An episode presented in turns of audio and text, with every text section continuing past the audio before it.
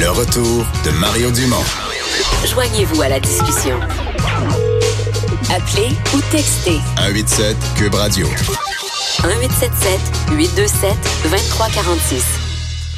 On est de retour. Euh, on apprenait ce matin que la Grande-Bretagne, le Royaume-Uni, va euh, permettre à Huawei, donc le géant chinois, euh, de jouer un rôle dans l'implantation du 5G là-bas. Ça nous intéresse parce que je peux vous dire, c'est un des gros casse-têtes. Il y en a quelques-uns, vous allez me dire, là, mais c'est un des gros casse-têtes que M. Trudeau et son gouvernement ont sur leur bureau. on en parle avec Steve Waterhouse, expert en sécurité informatique. Bonjour Steve. Salut Mario. Oui, donc euh, si on fait le résumé, là, il y avait deux pays vraiment campés, les États-Unis et l'Australie, qui disaient Huawei, c'est la menace d'espionnage, faut pas toucher à ça. Et là, le Royaume-Uni qui n'a pas suivi la recommandation, entre autres, des Américains, et qui a dit ben nous, on va faire partiellement affaire, un rôle partiel pour la Chine dans notre 5G. Oui, puis ça s'aligne aussi avec la décision que la Nouvelle-Zélande a prise dans ce sens-là. Le Japon, lui aussi, est ferme, par exemple. Il a suivi les Américains dans cette décision-là. Et ça s'explique facilement, en tout cas, parce que ça fait longtemps qu'ils sont ambivalents, Mario, euh, comme le Canada l'est encore présentement dans cette décision de faire entrer Huawei ou non. Et tout ça révolutionne autour, justement, du manque de confiance qu'on peut avoir envers le gouvernement chinois à l'arrière d'une compagnie de télécom euh, native de chez eux. Parce que euh, même les trois derniers et le l'actuel directeur du service canadien du renseignement, M. Vigneault, disent qu'il ne faut pas faire affaire avec euh, Huawei pour des raisons justement de sécurité nationale qui pourraient à ce moment-là, même s'il y a des éléments partiels qui sont mis en place, comme l'Angleterre va faire, euh, il reste il y a un risque qui est quand même assez élevé qu'il y ait compromission des systèmes, qui à ce moment-là, ça compromette notre économie dans notre télécommunication. OK. On s'entend-tu, on, va faire un bref aparté là-dessus, que politiquement, si jamais M. Trudeau voulait euh, donner une place à la Chine, donner une place à Huawei dans notre 5G, nous au Canada, ce que vient de faire le Royaume-Uni, comme on dit, ça y donne une poignée, ça y donne un, un, argument politique pour dire, ben, on n'est pas isolé, on n'est pas les seuls, le Canada, ça y donne une possibilité de plus, là. Tout à fait, comme d'autres pays en Europe, ils ont pris la même décision. Euh, là-dessus, quand que les Anglais disent qu'ils vont juste le faire partiel, c'est vraiment pour l'accès populaire, mettons ça comme ça.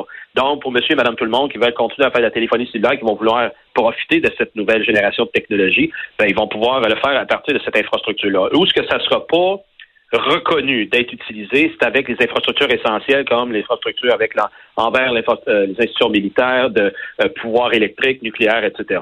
Fait c'est comme ça qu'au Canada, on devrait le voir aussi. Mais si ça se fait, cette intégration-là, il y a toujours euh, la, 5G, les réseaux en général, à ça se recoupe.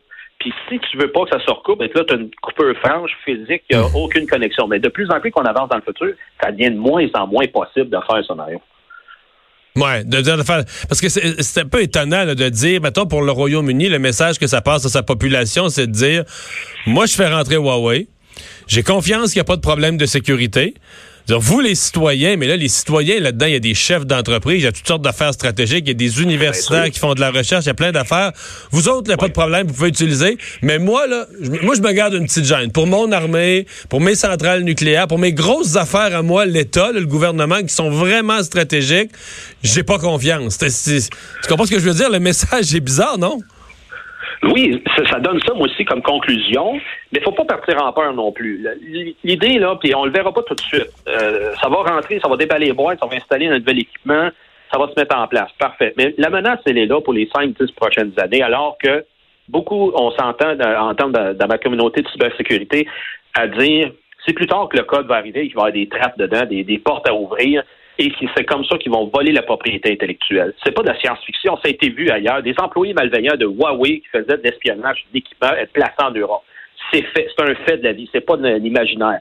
Donc, c'est là que c'est documenté que cette compagnie-là, comme ça, n'a pas une confiance euh, euh, blanche comme neige pour être en mesure de faire ce genre euh, de, travail-là avec confiance. Fait que quand on veut l'amener après ça à la population en général, il y en a qui vont dire Ouais, mais j'en ai un téléphone Huawei, ça marche bien. Oui, ça marche très bien.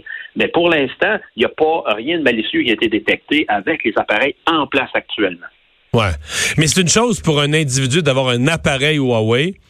C'en ben est un autre pour un pays de baser son infrastructure, son déploiement de toute l'infrastructure de la prochaine génération de cellulaire sur Huawei, là, dire c'est pas le même niveau, on va dire de, tu sais, ton appareil, au pire, s'il arrivait quelque chose euh, deux ans après, tu, vas changer. Tu, là, tu, tu déploies l'infrastructure cellulaire Huawei pour un pays, c'est une décision, quoi, pour au moins 10, 15 ans, 20 ans?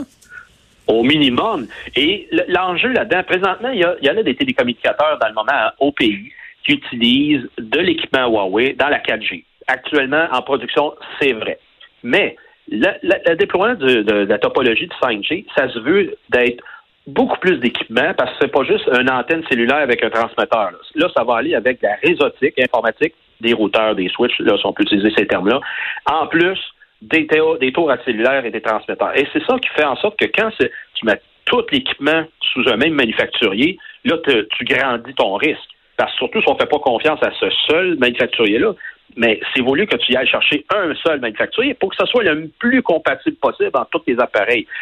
Fait de cette façon-là, on est, on est, on est, un peu barré. Cependant, regarde, Rogers, ils sont allés dans la direction, ils ont pris, eux autres, euh, la compagnie Ericsson. Vidéotron ont pris la compagnie Samsung pour développer le 5G. Fait que Bell et TELUS au pays, que là, eux autres, ils ont investi déjà des millions, qu'ils font du lobbying pour qu'ils ne puissent pas perdre ces millions-là auprès d'Ottawa. Ils disent Ottawa, Ottawa, euh, faites passer ça pour qu'on puisse l'installer finalement. Fait que si jamais ils décident de ne pas y aller, eux autres, ils ont une grosse perte. Mais s'ils décident d'y aller, ben, on s'expose à tout ce qu'on vient d'expliquer. On s'entend que pour M. Trudeau, c'est tout un casse-tête, là. C'est à la Chine d'un ben, bord, les Américains de l'autre bord, la question financière, les compagnies. On n'est pas, pas fini d'en parler. Et, n'oublie pas la CFO de Huawei qui est toujours encore détenue. Oui, pour la cerise sur le Sunday. Hey, merci beaucoup, Steve. Voilà. Ça fait plaisir. Au revoir. On s'arrête, Emmanuel Latraversée, là, au retour.